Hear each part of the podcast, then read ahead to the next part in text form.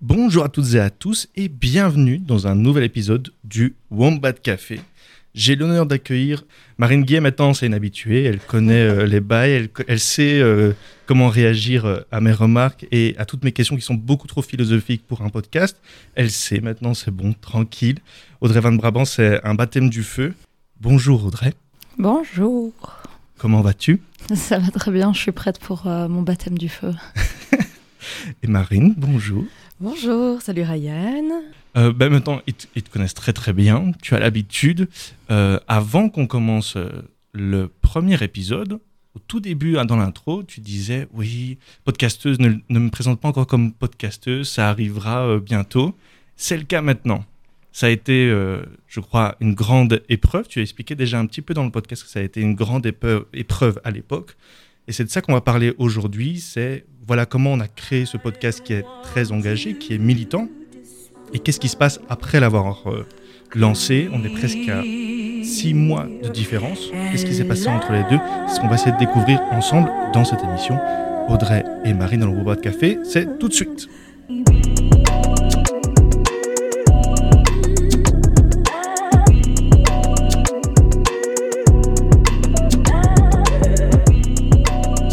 Audrey et Marine, bonjour.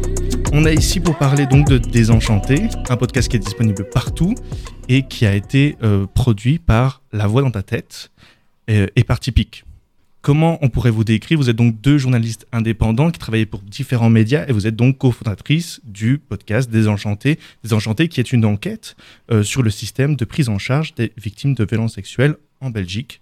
La dernière fois, je voyais dans un article que ce podcast est c'est en fait la suite euh, logique et on va dire peut-être la réponse même au mouvement Balance ton bar.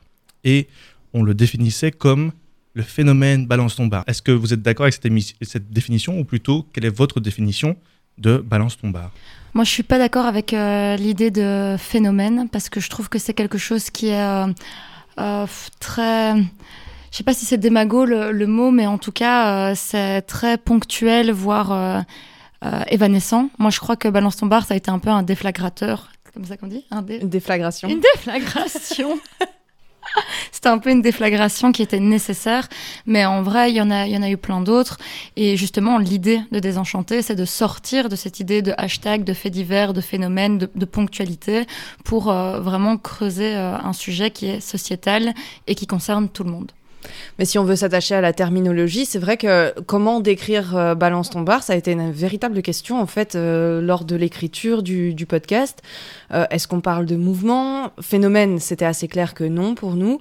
mais c'est vrai que c'est quelque chose qui est assez difficile à, à décrire ou en tout cas poser une étiquette dessus c'est parti d'un mouvement social, euh, digital, euh, militant, et, puis ensuite il y a eu effectivement tout cet enchaînement avec, euh, avec la vague médiatique, avec tous les discours politiques qui s'en sont suivis.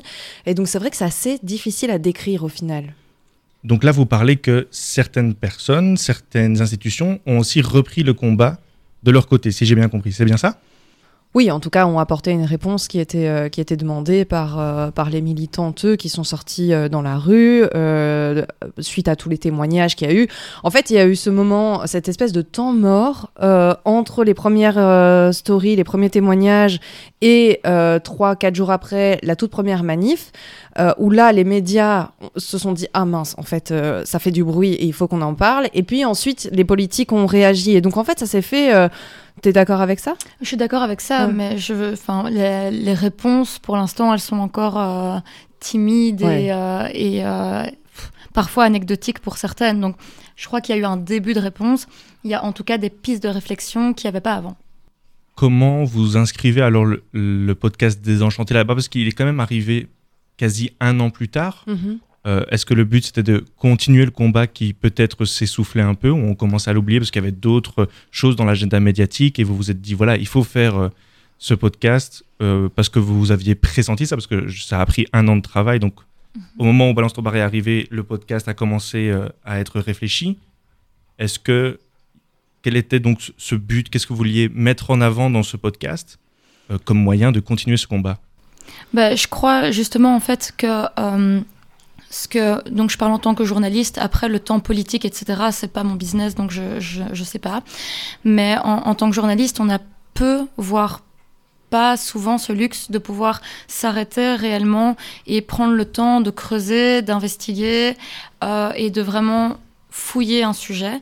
Et aussi, une autre des réalités, c'est que euh, les violences faites aux femmes et aux personnes sexisées, c'est pas quelque chose que les médias traditionnels ont l'habitude de, traiter aussi longuement. Il y a un peu quelque chose dans l'investigation, et c'est triste, c'est en train de changer, mais c'est timide. Il y a quelque chose dans l'investigation qui est très économique, très politique, où on enquête réellement sur, euh, sur ce genre de dossier, sur euh, le Qatar, comme on peut le voir maintenant, mais pas sur les violences faites aux femmes, qu'on a longtemps euh, estimé comme étant quelque chose qui ne concernait que les femmes, comme si elles se violentaient toutes seules. Euh, ou, et, ou catégorisé comme fait divers. Ou, et aussi comme catégorisé comme féministe, militant, et donc qui n'a pas un intérêt qui est général. Sociétal. Euh, sociétal ce qui en fait n'est pas le cas. Ça, je crois que c'est assez euh, évident. Et donc, il y avait de notre part aussi la volonté de se dire que Désenchanté, euh, on voulait pas qu'il soit étiqueté comme un podcast euh, féministe ou militant, euh, même si on a un certain point de vue, qu'on parle de quelque part avec certaines connaissances mais parce qu'on voulait vraiment qu'il y ait une prise de conscience sur le fait que ça concerne tout le monde et que c'est un podcast qui parle à tout le monde. Peut-être que ça pourrait être intéressant de parler de ce travail que vous avez fait pendant un an. Est-ce que vous sauriez le résumer? Le podcast l'explique très très bien, mais peut-être si, pour un peu mieux comprendre ce qu'on va parler par la suite, expliquer en quelques mots euh, le résumé de ce travail euh, de longue haleine, journalistique, enquête. Qu'est-ce qui s'est passé pendant un an? Mm -hmm. De, des pleurs de la sueur. Une seconde pour que Marine euh, s'en remette. euh, bah, le, le, le, projet en tant que tel, c'est un podcast d'investigation de 8 épisodes qui part de Balance ton bar. Le, le, podcast commence avec la chronique de Balance ton bar, premier épisode, et très vite on s'en détache pour comprendre à quoi ressemble le parcours d'une victime de violence sexuelle en Belgique quelles sont les étapes, entre grands guillemets, euh, de ce parcours qui est un parcours de combattante, clairement. Et donc, chaque épisode est construit en fonction d'une temporalité ou d'un lieu euh, suivant cette prise en charge. Et donc, on a un fil rouge euh, incarné par euh, trois jeunes femmes qui témoignent dans ce, dans ce podcast euh, d'histoires euh, différentes, mais qui ont des similitudes. Et ces similitudes, elles pointent vers quoi? Vers des failles, vers des dysfonctionnements. Et donc chaque épisode, à travers cette unité de temps et de lieu, nous permet avec Audrey d'aller investiguer, d'aller creuser, d'aller poser des questions qu'on n'a pas entendues par ailleurs dans d'autres médias. je pense notamment, pour donner un exemple assez bref, à euh, la transphobie euh, lors de l'accueil dans les centres de prise en charge des victimes de violences sexuelles ou encore euh, au sein de la police, quelles sont les formations concrètement qui existent pour former les policiers et les policières à l'accueil des victimes, pour donner un exemple.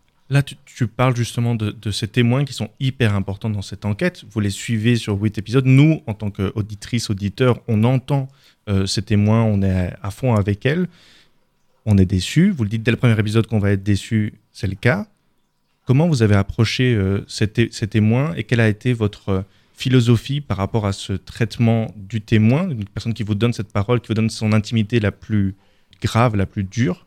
Comment est-ce qu'on approche euh, des histoires aussi compliquées à première vue?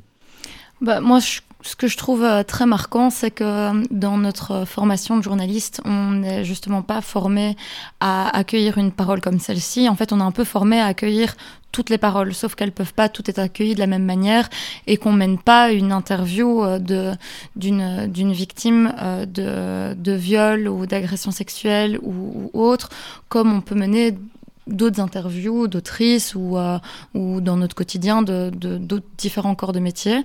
Ça peut pas être fait de la même manière parce que, ça on l'explique dans l'épisode sur le suivi psychologique, en fait ça, ça fait remonter à la surface euh, des souvenirs qui sont traumatiques, ça, ça rouvre euh, des, blessures, enfin c'est difficile, c'est pas, c'est un moment qui, qui peut blesser. Euh, et qui même nous, en tant que journalistes, euh, euh, nous ont aussi euh, euh, secoué quoi comme euh, comme mmh. d'autres interviews ne nous secouent pas forcément donc il y, y, avait la volonté de faire attention de faire des pré interviews pour qu'il n'y ait pas de de surprise pour que toutes les les questions soient, enfin, et les thématiques en tout cas soient déjà conscientisées. conscientisées par par Sophia, Margot et Zoé.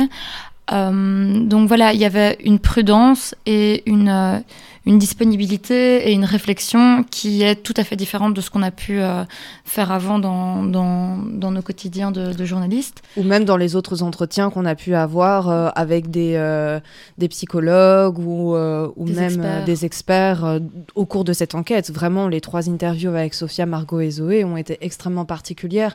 Alors comment la question c'était comment est-ce qu'on les avait approchées?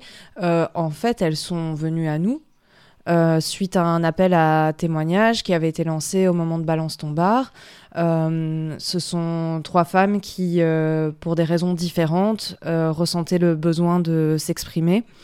Il y a eu de très longues discussions avec elles, comme l'a dit Audrey, sur est-ce que vous avez bien conscience de ce dans quoi vous vous engagez Il y a eu une demande d'anonymat pour l'une des trois. les deux autres gardent, gardent leur prénom. Mais donc, il y a eu vraiment cette discussion en amont parce qu'on ne voulait absolument pas les prendre par surprise. Elles devaient avoir parfaitement conscience que le travail était sur le long terme et que effectivement ces entretiens allaient, euh, être très longs. Mais oui, ce sont elles, euh, ce sont elles qui sont venues, euh, qui sont venues à nous parce que principalement pour les trois, la motivation c'était pour que ça serve à d'autres.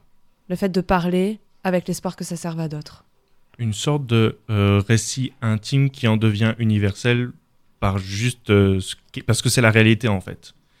Vous, vous faites ça durant tout euh, le podcast, j'ai l'impression qu'on part de trois récits qui sont très personnels, avec des détails qui sont aussi très personnels, qui tiennent juste à ce témoignage-là, mais vous essayez à chaque fois de le renverser à quelque chose de plus universel possible, de, de systémique, de macro, Comment est-ce qu'on arrive à cette épreuve-là? Est-ce que c'est en discutant avec des experts? Parce que c'est eux qui ont cette parole du macro.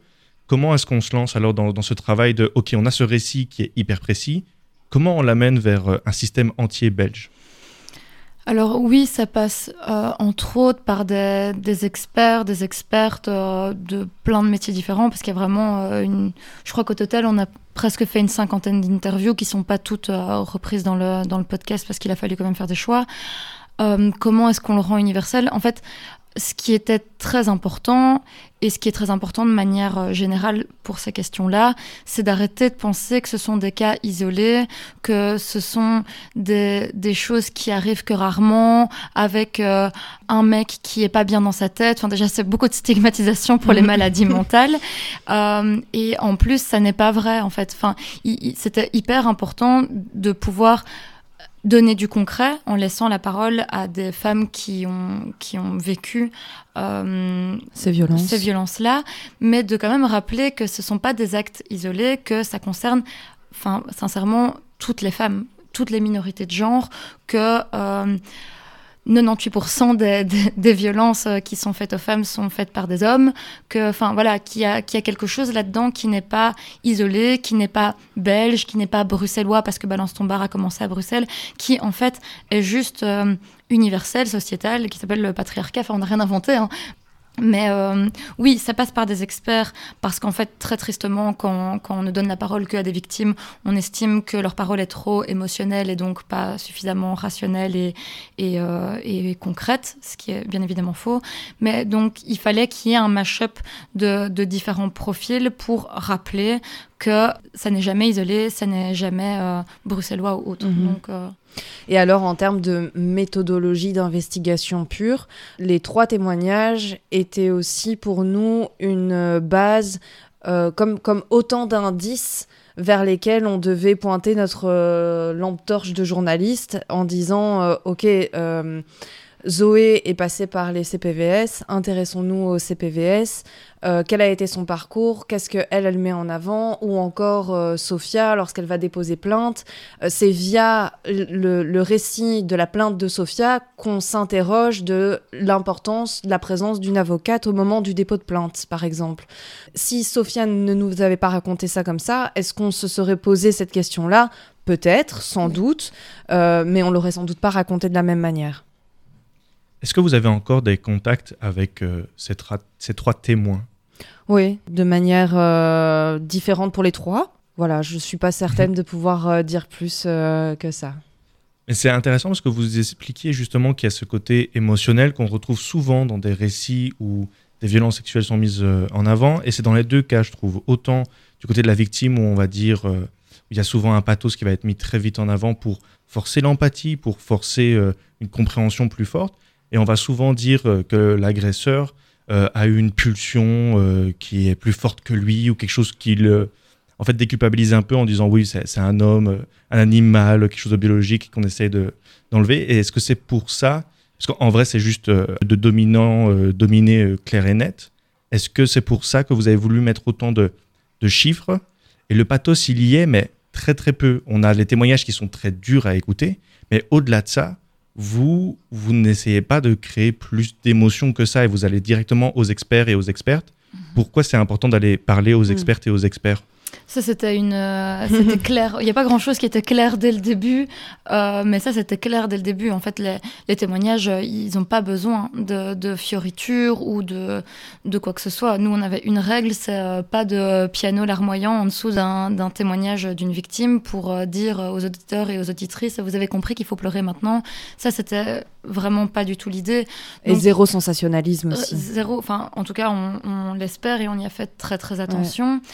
C'était pas l'idée de contrebalancer des récits intimes avec des paroles d'experts ou d'expertes, ça c'est pas le c'est pas la volonté, mais il, c'est pas nécessaire en fait d'appuyer sur ce que Sophia, Margot et Zoé disent parce que ça, enfin voilà, c'est suffisant comme ça. Margot, elle raconte que elle s'est réveillée en arrêt de tram euh, sans aucun souvenir euh, et qu'elle a un blackout de 6 euh, heures et que ça fait 4 ans qu'elle l'a. Je crois qu'il n'y a pas besoin d'ajouter derrière.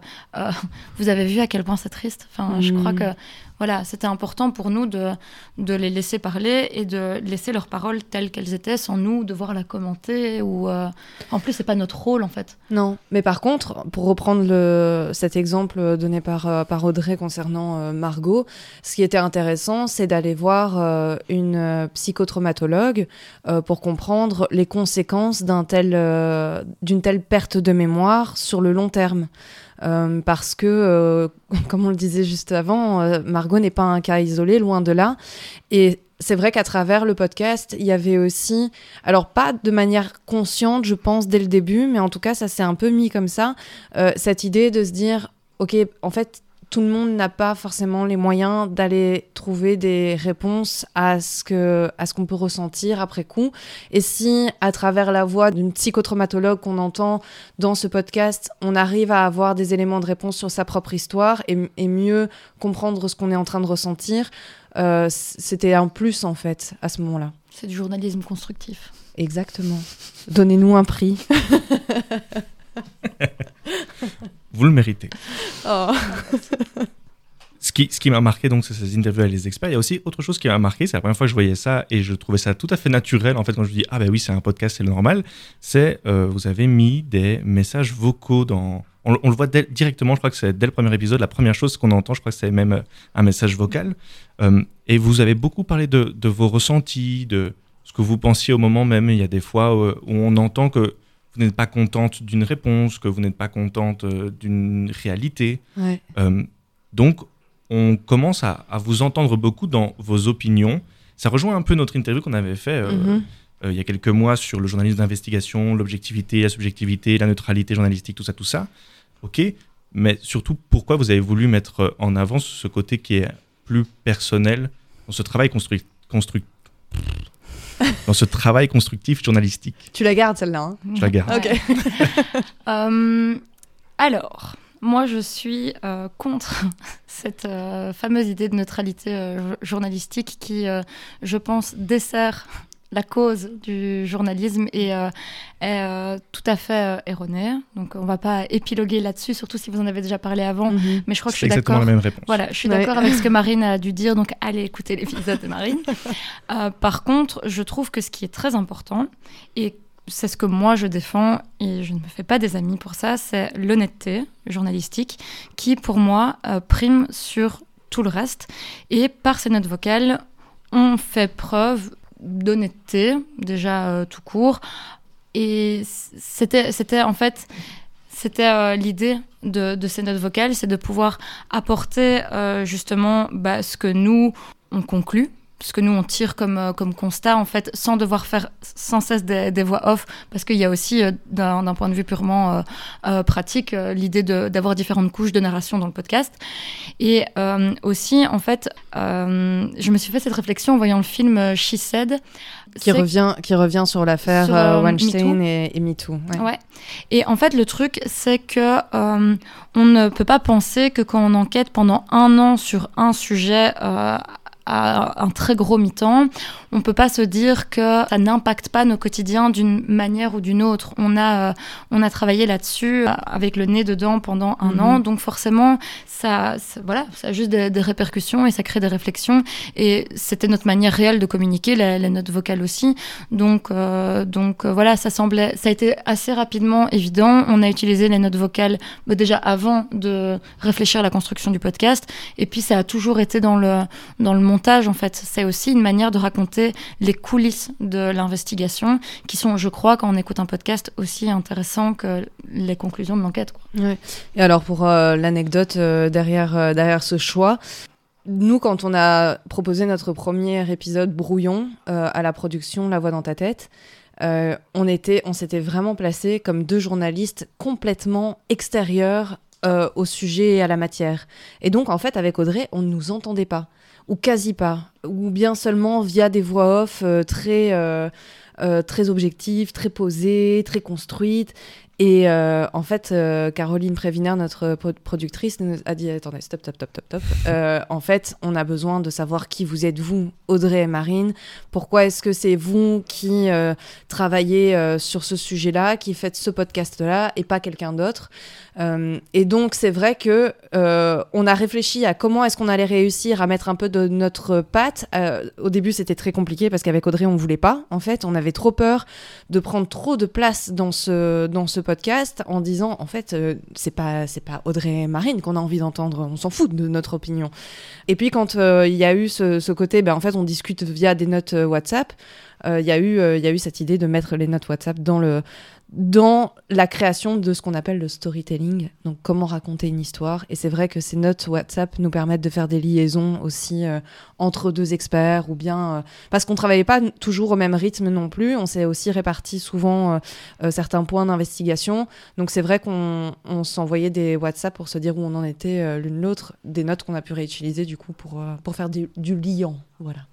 J'ai l'impression que c'est hyper important, c'est notre vocal, parce qu'au-delà de, créer ce storytelling qui est très intéressant, qui est très euh, digital et qui rend la chose, euh, on rentre dedans, j'ai l'impression aussi que c'est une manière de montrer où vous vous situez d'un point de vue euh, politique, ou plutôt dans, l'opinion même, où on se dit, OK, elle, elle, pense comme ceci, comme cela. Ça permet de mieux comprendre aussi le reste et le déroulé de l'enquête que vous avez voulu mettre en avant. Ça permet aussi peut-être de déjouer un peu des critiques, parce que je suppose que le fait de ne pas le dire, ça aurait pu Enfin, on vous aurait critiqué sur le fait que vous ne l'avez pas dit. Mais tu as euh. un exemple précis d'une note WhatsApp qui t'aurait marqué ou... Mais Je me souviens par exemple, il y avait euh, un moment où, euh, et je crois que c'est toi qui dis des chiffres sur la réalité des cas de viol. Il y avait un sur deux dossiers qui est casé, un des deux dossiers concernant des agressions de viol qui sont sans suite. Et juste après, tu dis je trouve ça effarant ou euh, je trouve ça. Euh, euh, et donc il y, a une opinion sur un fait. Mhm. Et je me dis que c'est quand même intéressant de se dire ok, on, voit où vous vous placez dans cette opinion-là.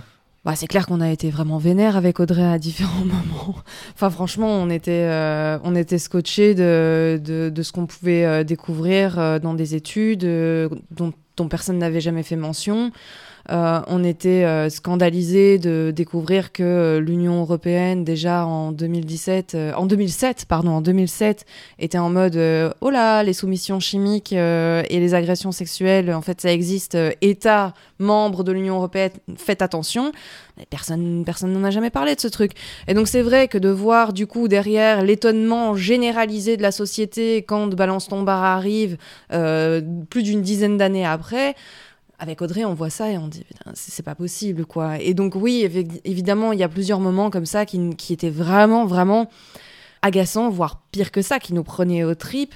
Euh, et ça a été euh, notamment, euh, moi je me souviens de, cette galère qu'on a eue pour avoir assisté à des formations des, policiers et policières.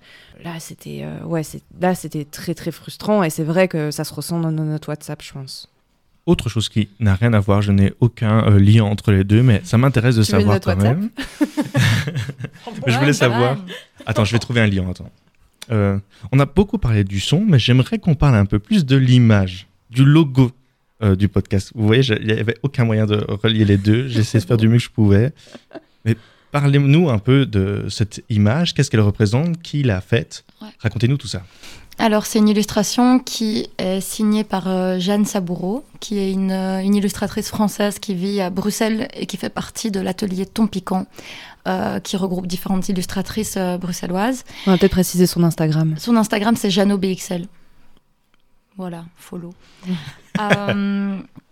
Alors, c'était donc on, on a on a choisi de demander à Jeannot de faire l'illustration euh, parce qu'on aime beaucoup ce que Jeannot fait et parce que dans différents euh, dans différentes illustrations qu'elle avait déjà faites, il y avait des éléments qu'on aimait bien et qu'on voulait reproduire. On est arrivé euh, on est arrivé avec une idée d'ambiance, mais on n'est pas arrivé avec cette idée de, de vague. euh, on n'est pas arrivé avec cette idée de, de femmes qui s'entraident. Enfin, il y avait- des mots-clés qui sont en gros les mots-clés du, du, podcast et de, son pitch, mais il y avait, y avait rien de très concret. Et euh, ce qui est très beau et ce qui euh, nous conforte dans le que notre choix était le bon, c'est que Jeannot a directement compris en fait l'idée du podcast sans l'avoir écouté. Et la première illustration qu'elle nous a proposée était quasiment la bonne, à quelques exceptions près où on a un peu euh, épuré, mais on a trouvé ça très juste en fait l'idée de cette vague et de ce raz de marée avec euh, des femmes qui sont encore sous l'eau, des femmes qui sont au-dessus de l'eau. Enfin voilà, donc il y avait- il y avait quelque chose dans l'entraide et dans la, la vague et tout ce que la vague peut représenter qui était très juste. Et, euh, et donc c'était évident que, ce- que Jeannot était la bonne personne et que cette illustration Mhm. l'était aussi. On a parlé maintenant un peu de la, la production du podcast euh, en lui-même. Euh, vous nous avez un peu donné des petites, euh, des petites pépites de coulisses, si je puis dire. Là maintenant, au moment où on enregistre, on est mi-décembre. Il le fait podcast. froid. Il fait très froid. Non, dans le studio ça va quand Non, même. dans le studio ça va. Dans le studio ça va. Mais en vrai, il fait froid. Ça va sortir en mars, il fera plus froid. Enfin, peut-être que si. Qui peut le dire Je ne sais pas. C'était la minute météo.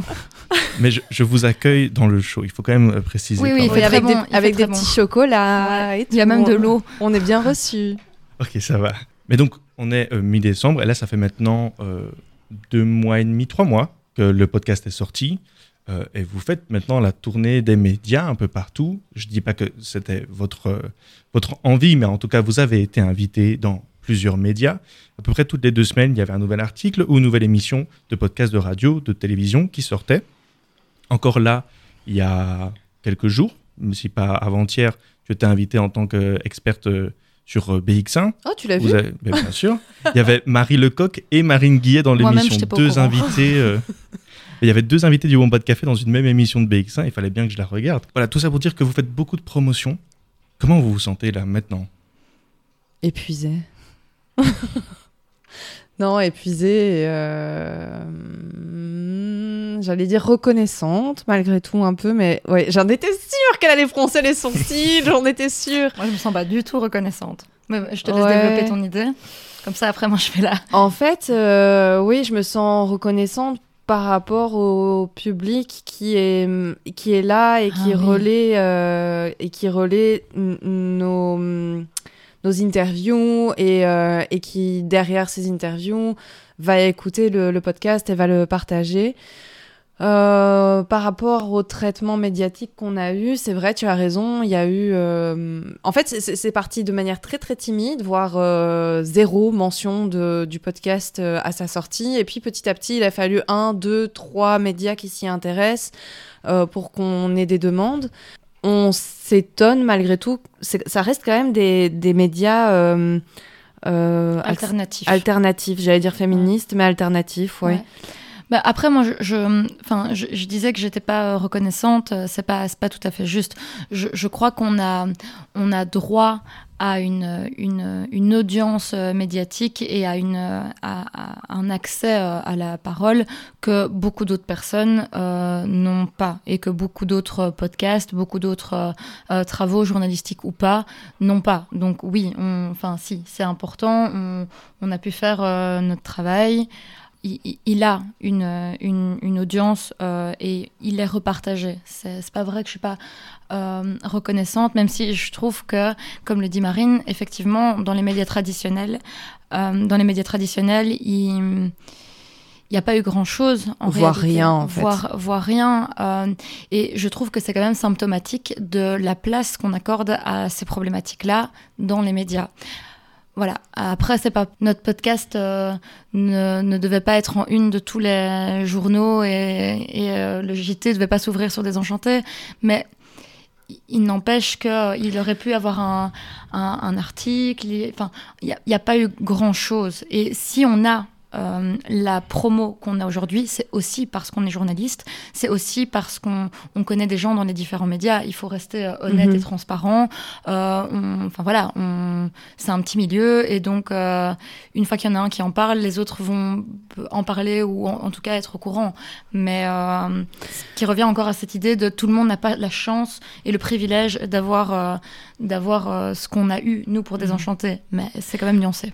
Mais quand on met en rapport Désenchanté, qui est une enquête euh, inédite au niveau belge sur le système d'accueil des victimes de violences sexuelles, euh, la dimension que ça, que ça a malgré tout en termes de, de, travail derrière, de quantité de travail euh, et de durée, c'est vrai que ça ça reste surprenant que des médias traditionnels mainstream ne nous aient pas encore contactés pour mettre ça en avant. Et, entendons-nous bien, on n'est pas en train de dire que Audrey Van Brabant et Marine Guillet veulent être en une. Non.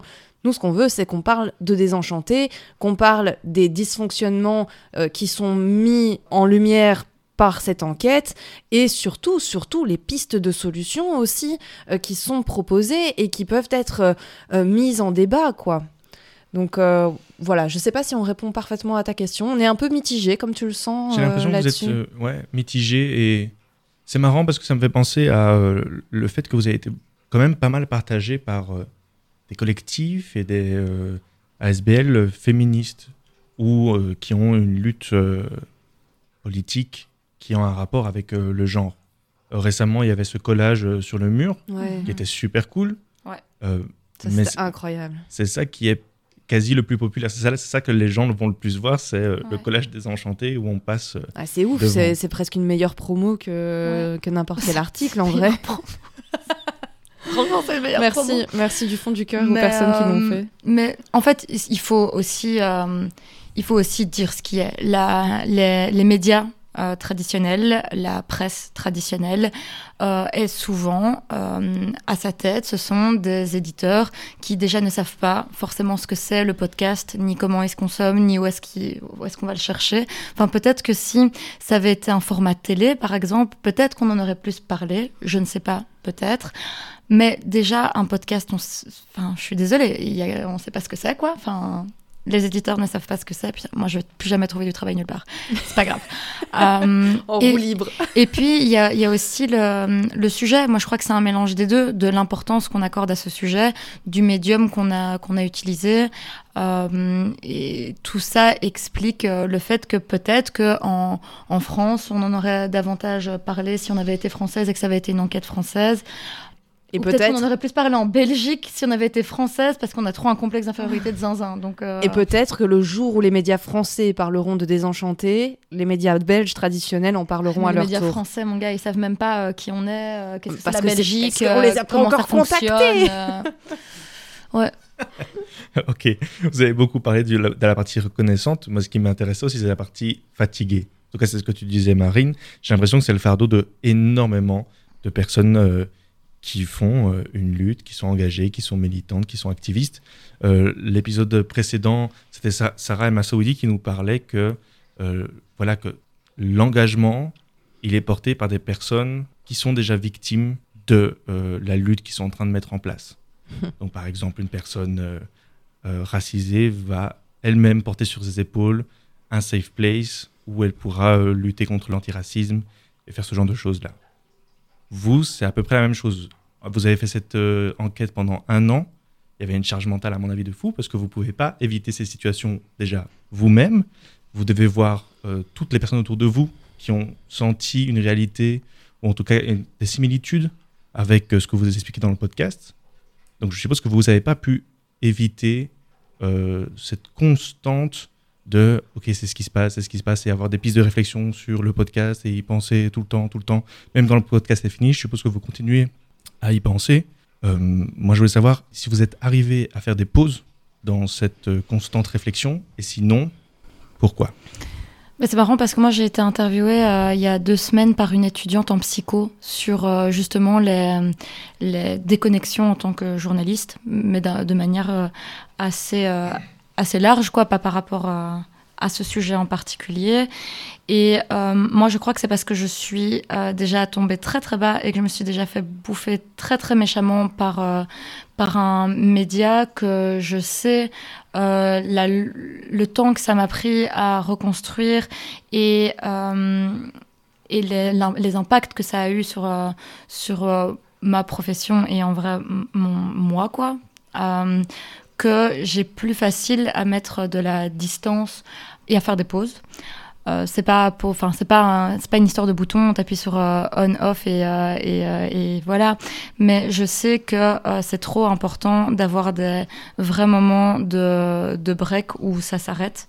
Et moi je sais faire ça maintenant, mais parce que j'ai pris la torgnole de ma vie, quoi. Donc, euh, mm. donc pour moi, c'est possible de, de, le faire. Et euh, je mentirais si je disais que euh, j'y pense tous les jours depuis un an. Ça, c'est pas vrai. Parce que aussi, et ce qui n'était pas le cas quand j'ai commencé à être journaliste il y a plus de cinq ans, journaliste, c'est pas mon identité. Euh, c'est pas qui je suis, c'est une partie. Euh, c'est une partie que j'aime beaucoup, dont je suis fière, mais c'est pas mon identité euh, à part entière. J'ai d'autres choses dans dans ma vie, même chose pour le militantisme, etc. Donc il y a des portes que j'arrive à fermer de temps en temps et des espaces que j'arrive à m'accorder aussi. après, voilà, je suis consciencieuse, je suis rigoureuse, je suis obsessionnelle et et, et ça m'a ça m'a tenu à cœur, ça me tient toujours à cœur et ça m'a tenu en haleine aussi. Mais euh, je ne meurs plus pour mes sujets. ouais, c'est c'est pas tout à fait la même euh, la même chose de mon côté. Tu l'expliquais déjà un petit peu dans, dans l'interview qu'on avait fait à deux. Euh, mm. C'était pas facile pour toi. Est-ce que depuis tu as appris peut-être aux côtés de Audrey ou Ah bah ça, ça, ça, ça a tout changé. Hein. Ça a tout changé parce que c'est vrai qu'au moment de Balance ton bar, euh, vraiment euh, octobre, novembre, décembre 2021, euh, je suis tombée fin décembre, fin décembre, il y a un an en fait, tout pile, j'étais en dépression quoi. C'était, j'étais à ramasser à la petite cuillère, c'était, c'était hyper douloureux et c'est à la même période qu'on a commencé à bosser avec Audrey sur le dossier qu'on a envoyé au fond pour le journalisme, etc. Et c'est vrai que d'être vraiment à deux et d'avoir euh, une vue sur ce que sur ce qu'on allait faire ça ça m'a ça m'a reboosté. Et euh, et puis comme vous venez de l'entendre elle arrive aussi à prendre énormément de recul. Et donc bah, à un moment donné on apprend de ses erreurs et on s'inspire des personnes qui nous entourent. Et donc euh, au fur et à mesure on, on, se relève. Maintenant dire aujourd'hui que je suis complètement détachée et que j'arrive à me déconnecter c'est faux je culpabilise encore aujourd'hui quand euh, je zappe sur la télé et que je tombe sur une émission qui a comme euh, thème euh, les violences sexuelles à 23h30 et que je suis en mode oh, non. Et d'un autre côté mais en fait c'est mon boulot euh, c'est je, dois me tenir informée, je dois, je dois, je dois, et donc il y a une culpabilité. pas 23h30. Hein. Mais non, mais voilà. C'est pas ton boulot. À et donc en fait, il y a vraiment, tu vois, deux, euh, deux petits euh, personnages sur mes sur mes épaules. L'un qui va dire. c'est ton taf, il faut que tu suives, etc. Et puis l'autre qui est là, serait, oh, calme-toi. T'as besoin aussi de prendre soin de toi et tout. Euh, donc ouais, je suis, je suis encore un peu, euh, je suis encore un peu à, trouver mon équilibre euh, là-dessus. C'est pas, c'est pas toujours évident. Et juste pour terminer là-dessus, moi je trouve qu'il y a quelque chose de très important, c'est primordial et je trouve que c'est dangereux que les écoles de journalisme ne le fassent pas. C'est qu'il faut arrêter de dire à des étudiants qui ont entre, je sais pas, moi, en Master 2, j'avais genre 22 ans, j'étais ou 21 ans, j'étais un bébé. Il faut arrêter de dire aux étudiants qui doivent euh, se rouler par terre et euh, ramper jusqu'à la fin de leur vie pour avoir une pige, pour avoir un taf. Il faut pas faire ça en fait. Il faut pas faire ça. Et c'est la responsabilité pour moi des enseignants, euh, des écoles que ce soit l'IEX, l'ULB, l'UCL, c'est la même chose partout. Hein. Il faut arrêter de, de, mettre dans la tête des, des étudiants qu'il faut euh, vendre sa famille, son âme et tout ce qu'on a euh, pour du travail. ça ne va pas en fait, ça n'est pas ok. Euh, enfin, je vais pas faire un, un, cours anticapitaliste, mais en fait, ça, rien que d'un point de vue santé mentale, on se retrouve avec une profession qui va très mal, avec une, profession où les, les gens lâchent et des gens très très très talentueux lâchent parce qu'en en fait, on, on accepte de fonctionner dans un système qui est malade et qui est dangereux. Et ça, il faut vraiment arrêter de le faire. On reviendra euh, à la fin de cette émission sur la situation des journalistes indépendants euh, en Belgique en ce moment. Audrey, tu es une des personnes qui est un peu porte-parole de ce combat pour le moment. On reviendra dessus un peu plus tard. Là, j'ai l'impression que vous avez beaucoup parlé de la pression que vous mettiez, vous, sur vous-même. Oh, je suis professionnel là-dedans. ce qui m'intéressait aussi, c'est de savoir, euh, le militantisme de manière générale, c'est euh, quelque chose qui est assez difficile quand on est dans la sphère publique. À force de parler avec toutes ces personnes militantes et engagées, je me rends compte que ces personnes font fort attention à ce qu'elles disent. Un mot de travers peut être très mal interprété et peut être très vite lourd de conséquences, ce qui peut être normal à certains moments, ce qui peut être moins normal à certains moments, c'est pas à moi de juger, mais c'est la réalité. C'est un monde assez impitoyable. Euh, et puis se faire rejeter d'un monde euh, militant dans lequel la lutte nous porte à cœur, c'est parfois difficile de, de le ressentir. Est-ce que vous, vous avez ressenti ce type de pression-là Moi, j'ai pas l'impression d'avoir subi ce type de pression. Encore une fois, parce que euh, parce qu'on a été le plus honnête possible dans notre podcast, qu'il n'est pas parfait, qu'il est sans doute pas parfait, qu'on le réécoutera dans cinq ans et qu'on se dira euh, ah oui ça on aurait pu mieux faire, ça on aurait dû dire comme ci comme ça, parce que aussi la société aurait évolué et qu'il y a d'autres prises de conscience que nous on aura en tant que journaliste ou en tant que, que humaine. J'ai pas l'impression de, de, ça. Je sais que enfin ce que tu dis est, une réalité. Hein. Après c'est les hommes blancs cis qui disent qu'ils peuvent plus rien dire, euh, voilà.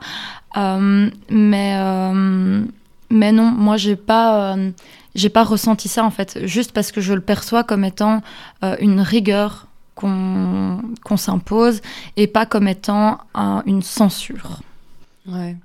Moi, je, je, me rends compte depuis qu'on a commencé à faire des interviews suite au podcast qu'il n'y a pas une seule interview où je suis sortie de là en regardant Audrey en disant purée, c'était bien.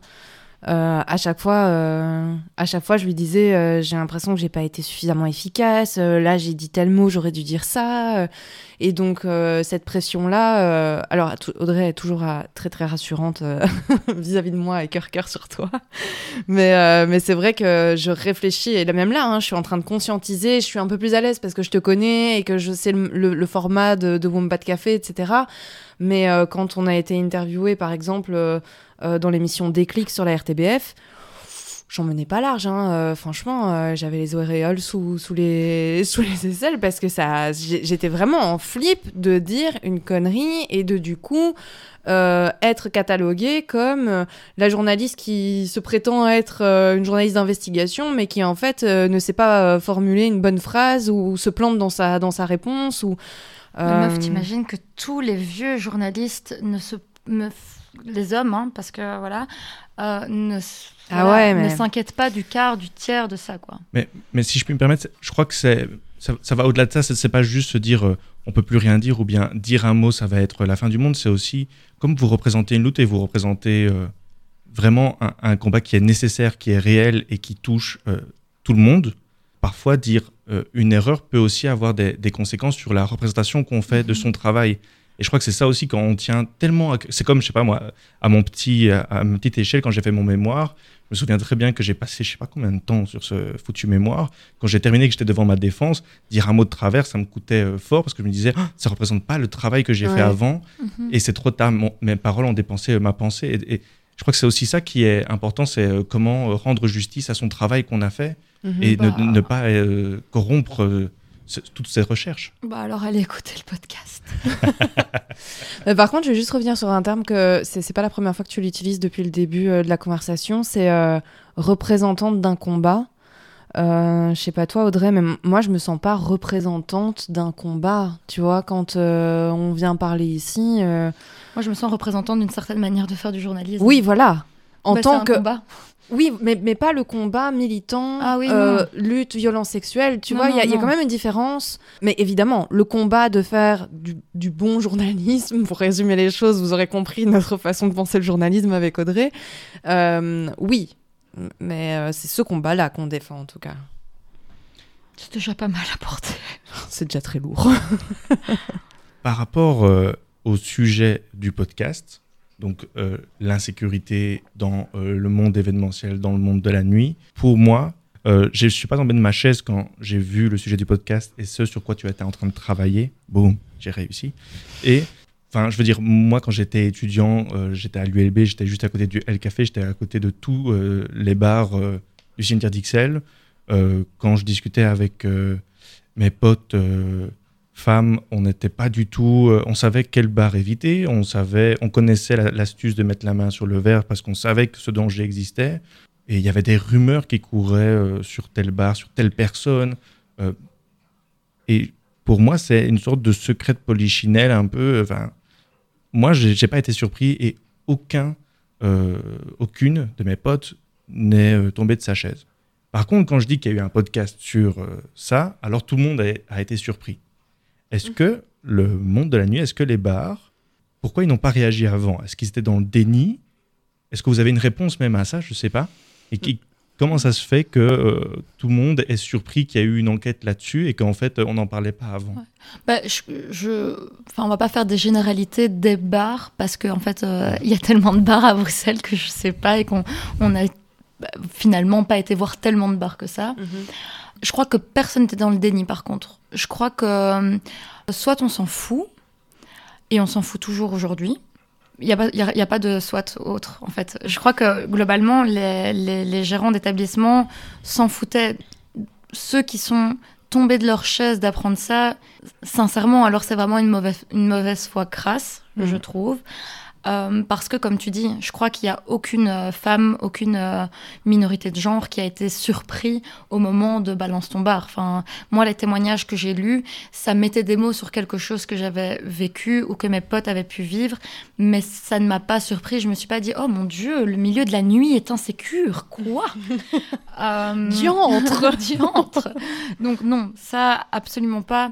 Donc je je crois que beaucoup de bars n'ont rien fait parce que faire quelque chose, ça implique de prendre une certaine position dans le milieu de l'oreca, qui est déjà un milieu qui est compliqué, qui est un milieu qui est qui a aussi du mal euh, avec euh, le, Covid, avec la, crise énergétique, qui n- n'est pas en, fait un, un- enfin c'est pas facile l'oreca, mais déjà vouloir faire quelque chose, c'est se mettre certainement une partie du secteur à dos.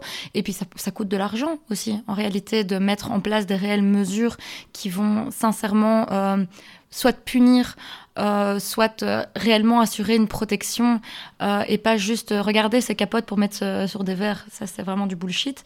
Donc voilà, je, je, je pense qu'il y a aussi, et ça, c'est peut-être la dernière catégorie de, de, de gérants et gérantes, c'est qu'il y en a qui maintenant voudraient faire quelque chose, mais ne savent juste pas vers qui se, se tourner parce que oui, il y a le plan Sacha qui est, qui est génial euh, et qui donc fait de la prévention de base à Esperanza, un peu plus pour le fes- les festivals, mais qui, elles sont maintenant deux ou trois, je crois, à bosser pour euh, Esperanza. Elles peuvent pas. euh, Pour Plan pas- Sacha. euh, oui, pour Plan Sacha. Elles peuvent pas gérer tous les établissements de Bruxelles et, et d'ailleurs, voilà. Donc, voilà. Déni pour moi, c'est pas correct, ou en tout cas, c'est pas de bonne foi. Le podcast, je le vois aussi comme une manière de pouvoir euh, combattre un agenda médiatique qui va de plus en plus vite et qu'en un mois, c'est fini, on passe à autre chose. Et ça ne doit pas être le cas. Est-ce que vous êtes prête encore à tenir 5 ans, à faire euh, tous les médias pour continuer à en parler? Qu'est-ce qui devrait être la suite alors euh, de Désenchanter? Pouh, ça, je sais pas si on aura une réponse à t'apporter maintenant. euh, L'un des momentum qu'on aimerait bien atteindre, ce serait euh, que ça passe euh, que ça passe dans un hémicycle politique, quoi, qu'il soit régional ou fédéral, parce que en fait. L'une des choses qu'on dit dans cette enquête, c'est que pour faire changer les choses, à un moment donné, il faut de la, il faut, il faut de la contrainte. Euh, notamment en termes de formation euh, pour les magistrats, les magistrates. Euh, on l'a bien vu, il y a une formation obligatoire. Pourquoi? Parce qu'il y a une loi qui dit que c'est obligatoire. Donc il faut faire passer des lois en fait pour faire changer les, choses. Et c'est vrai que à un moment donné, les politiques sont aussi ont aussi la responsabilité de regarder ce qui est fait par des journalistes, là en l'occurrence indépendantes, qui ont travaillé pendant un an dessus, de se dire bah en fait écoute écoutons le travail, euh, voyons ce qu'on peut en tirer comme réflexion, ouvrons le débat, parce que ça, c'est pas notre job à nous en tant que journalistes, tu vois. Euh, donc ça, ça pourrait être, euh, au-delà de la promotion médiatique, c'est l'outil sur lequel on a travaillé avec Audrey pendant un an. On en fait quoi, in fine, tu vois? Que ça reste pas juste comme ça pour des personnes qui vont l'écouter et qui sont déjà conscientisées à la, au sujet, en fait. Et surtout, il faut aussi pas que ce soit, par exemple, un podcast qui devrait arriver que entre les mains de la secrétaire d'État et l'égalité euh, des genres, euh, des chances, deux, de fait tout. Il faut en fait que ce soit un podcast qui aussi euh, aille entre les mains du ministre de la Justice parce qu'il y a un très très gros travail du point de vue de la justice aussi. Enfin, en fait, de la santé. De la santé, ça touche à tellement de sphères qu'il faut encore une fois arrêter de penser que les violences faites aux femmes est, un, est une problématique qui touche les femmes et il faut arrêter de penser que euh, du coup c'est la secrétaire d'État euh, en charge de cette, fin, de cette, euh, cette partie-là de la société qui doit tout actionner. Déjà, il faudrait peut-être en faire une ministre. Et, et en plus, en fait, ça touche plein de choses. Donc voilà, on a envoyé le podcast à échelle communale à... À, Bruxelles, pour le moment. Beaucoup, beaucoup, beaucoup de, de, gens. On a eu une réponse. Deux. Deux. Oh, il y en a une où on m'a pas mis en copie. Euh, mais voilà, enfin. Ouais, sur 200 personnes à qui on a envoyé le podcast euh, pour le moment euh, au niveau politique, local, deux réponses. Ouais. Et oui, peut-être que c'est pas le bon moment dans le calendrier parce qu'on approche des fêtes, mais après ce sera pas le bon moment parce qu'ils vont entrer en élection et puis ce sera. En fait, il n'y a jamais de bon moment et la fenêtre d'action est tellement restreinte que il faut décider à un moment de se relever les, manches, de mettre les mains euh, dans le cambouis et de faire euh, quelque chose de drastique, parce que c'est ça qu'on dit dans le podcast aussi, c'est qu'en fait, s'il n'y a pas des lois et qu'il n'y a pas des choses qui contraignent les gens à, il n'y aura pas.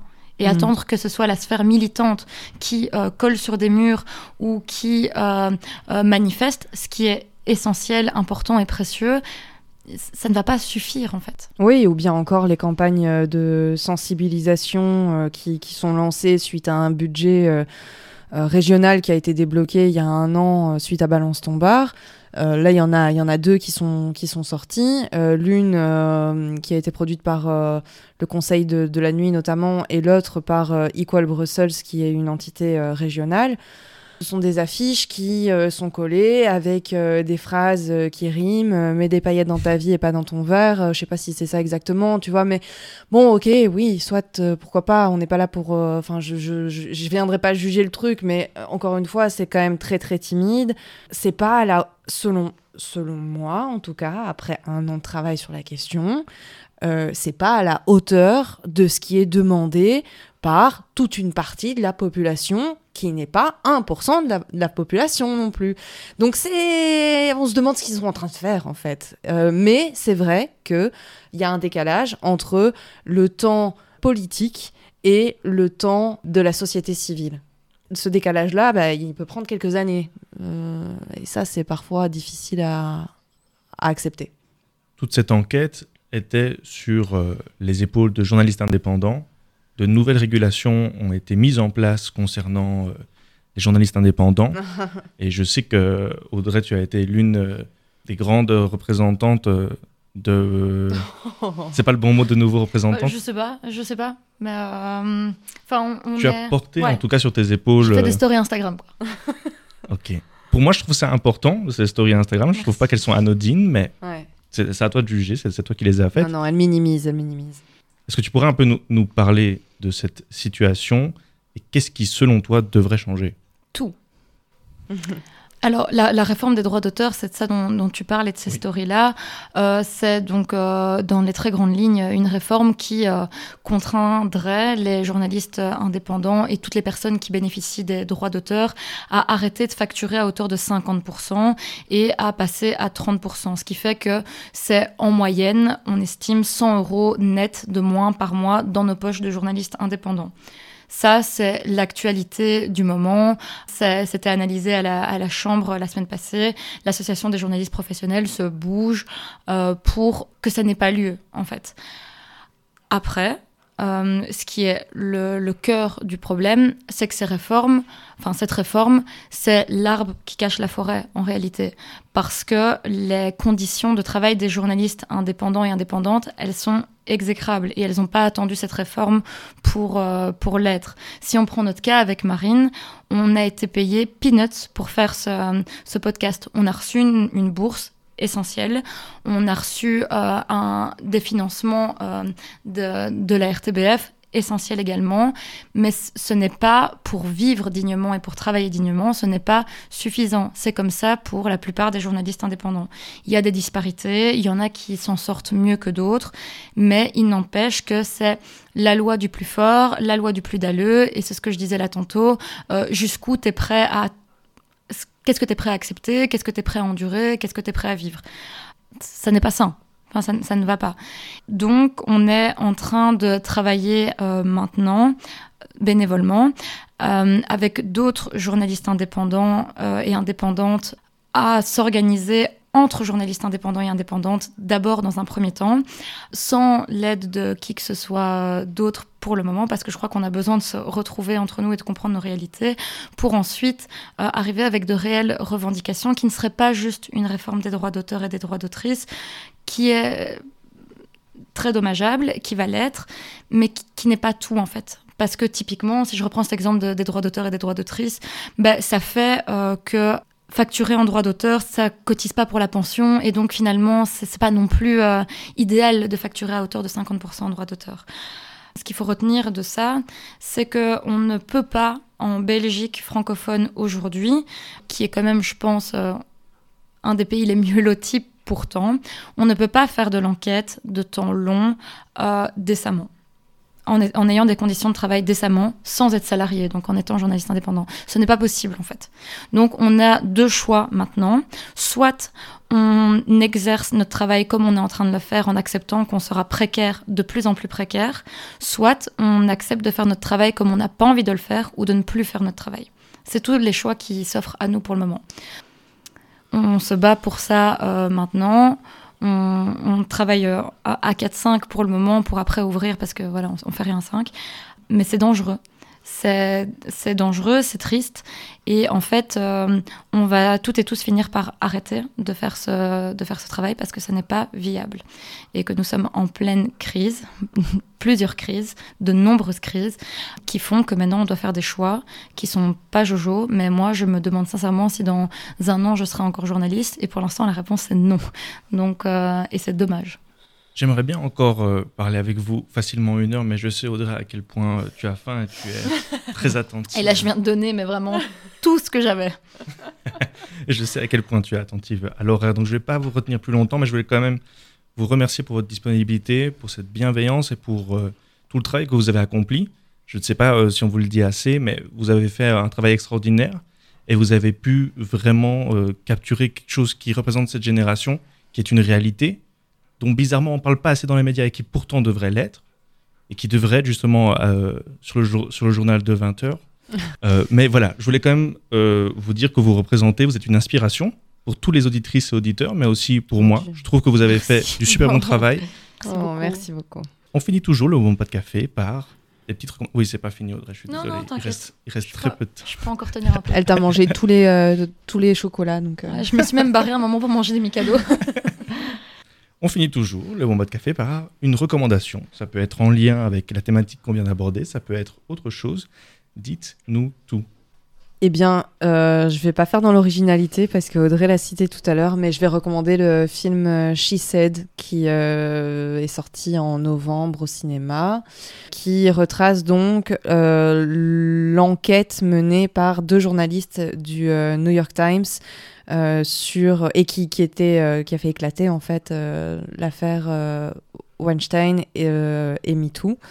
Ça m'a fait beaucoup de bien de voir ce film en fait euh, parce que euh, parce qu'il y avait beaucoup de similitudes avec euh, ce qu'on a pu vivre et énormément de différences aussi sur les moyens mis en œuvre. On est en train de parler d'un média américain donc évidemment ça- on n'est pas dans le même délire, mais je me suis sentie moins seule de voir que deux journalistes hyper expérimentés et là j'ai commencé à lire leurs bouquins d'ailleurs euh, suite à ça parce que d'arriver à comprendre comment elles ont pu vivre justement tout, euh, toute la charge mentale psychologique que amène le traitement de, des violences sexuelles euh, en, tant que journaliste. Mais au-delà de ça, le film est, est juste incroyablement bien réalisé et je trouve assez juste sur quoi. C'est la preuve que tu sais pas déconnecter, que tu recommandes ça. Ok, je laisse le micro pour une recommandation déconnexion. voilà. Euh, du coup, vraiment, moi, je vais recommander des livres pour enfants. Mais c'est pas une blague. Des livres pour enfants et adolescents parce que euh, je vais recommander Laura Nsafou, qui est une autrice française et qui a écrit euh, un roman en deux tomes qui s'appelle Nos jours brûlés, qui est plutôt euh, adolescent euh, et qui fait des, des livres pour enfants qui sont magnifiques. Genre, euh, c'est les plus beaux livres de manière visuelle, les plus beaux livres pour enfants que j'ai lus. Et comme maintenant je suis libraire, j'en lis vraiment beaucoup, beaucoup. Laura Nsafou a notamment écrit euh, Comme un million de papillons euh, noirs. Euh, elle a, il y a aussi La demeure du ciel qui est euh, certainement mon préféré sur une petite fille qui veut fêter l'anniversaire de sa grand-mère, même si sa grand-mère est décédée. Donc voilà, tout est très beau, tout fait beaucoup de, de, de bien. Et Nos jours brûlés, qui du coup là beaucoup plus un roman, est, euh, est très prenant aussi. C'est une belle épopée euh, à, à lire et ça aide à déconnecter. Je prends ces recommandations, je les note même. Quel est le, la ou le prochain invité que vous voudriez voir, plutôt entendre, dans le Bomba de Café? Alors, on s'est mis d'accord sur euh, Ouais. les noms qu'on allait donner. Moi, je recommanderais, mais nous recommanderons donc Rose Lamy qui, euh, qui a le compte euh, Préparez-vous pour la bagarre et qui fait une analyse. Oh, je, je déconnecte vraiment pas. Et qui fait une analyse euh, médiatique des, des trai- du traitement euh, des violences sexuelles et tout ce qu'il y a de problématique dans euh, la façon dont les médias les traitent. Ouais, et la deuxième personne qu'on recommande, c'est Victoria Pia, qui est une militante pour les droits des personnes transgenres, qui est notamment une des porte-paroles de Amnesty euh, Belgique, Mhm. euh, qui a un super compte Instagram à son nom, Victoria Pia, et qui sera certainement une, une très bonne invitée. Et qui fait des études de dingue. Je saurais Ouais. même pas te dire. Genre Elle- un bio, un G, un Ouais. bail comme ça, un truc. un délire. Mais elle est jeune, Une hein. tête. Une elle est jeune. Ouais. Ok. Par Vous- rapport à Vous, m'avez très bien vendu ces deux invités. Oui, bientôt 31 ans. Ok, ok, ça se paye. Très bien. Merci à vous. On arrive à cette fin d'émission. Merci aux autrices et aux auditeurs d'avoir écouté jusqu'ici. Merci à Julia pour euh, cette euh, production. Oui, merci Julia. C'est vrai qu'on t'a pas cité, mais il y avait Julia qui était là, qui nous a d'ailleurs amené des chocolats. On se retrouve la, dans deux semaines pour un nouvel épisode. Entre-temps, allez check les Instagram de Audrey Van Brabant at AudreyVBB. Ouais. Et aussi euh, l'Instagram de Marine Guillet at Marine GUT. GT. Moi, je pense GT? J'ai du chocolat en bouche. Ah, j'ai j'ai cru qu'il y avait un U. GT, Marine GT. Euh, et surtout, allez écouter ce podcast Désenchanté. Je suis sûr que vous l'avez déjà écouté. Si vous ne l'avez pas encore écouté, allez-y. Et sinon, réécoutez-le une deuxième fois. Ça fera plaisir. Sur ce, ciao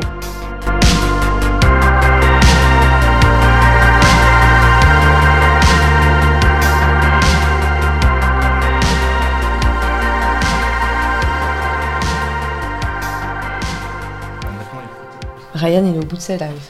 On a fait une heure et demie là. Non. Ah ouais On a commencé plus tard, on a commencé qu'à 19h30.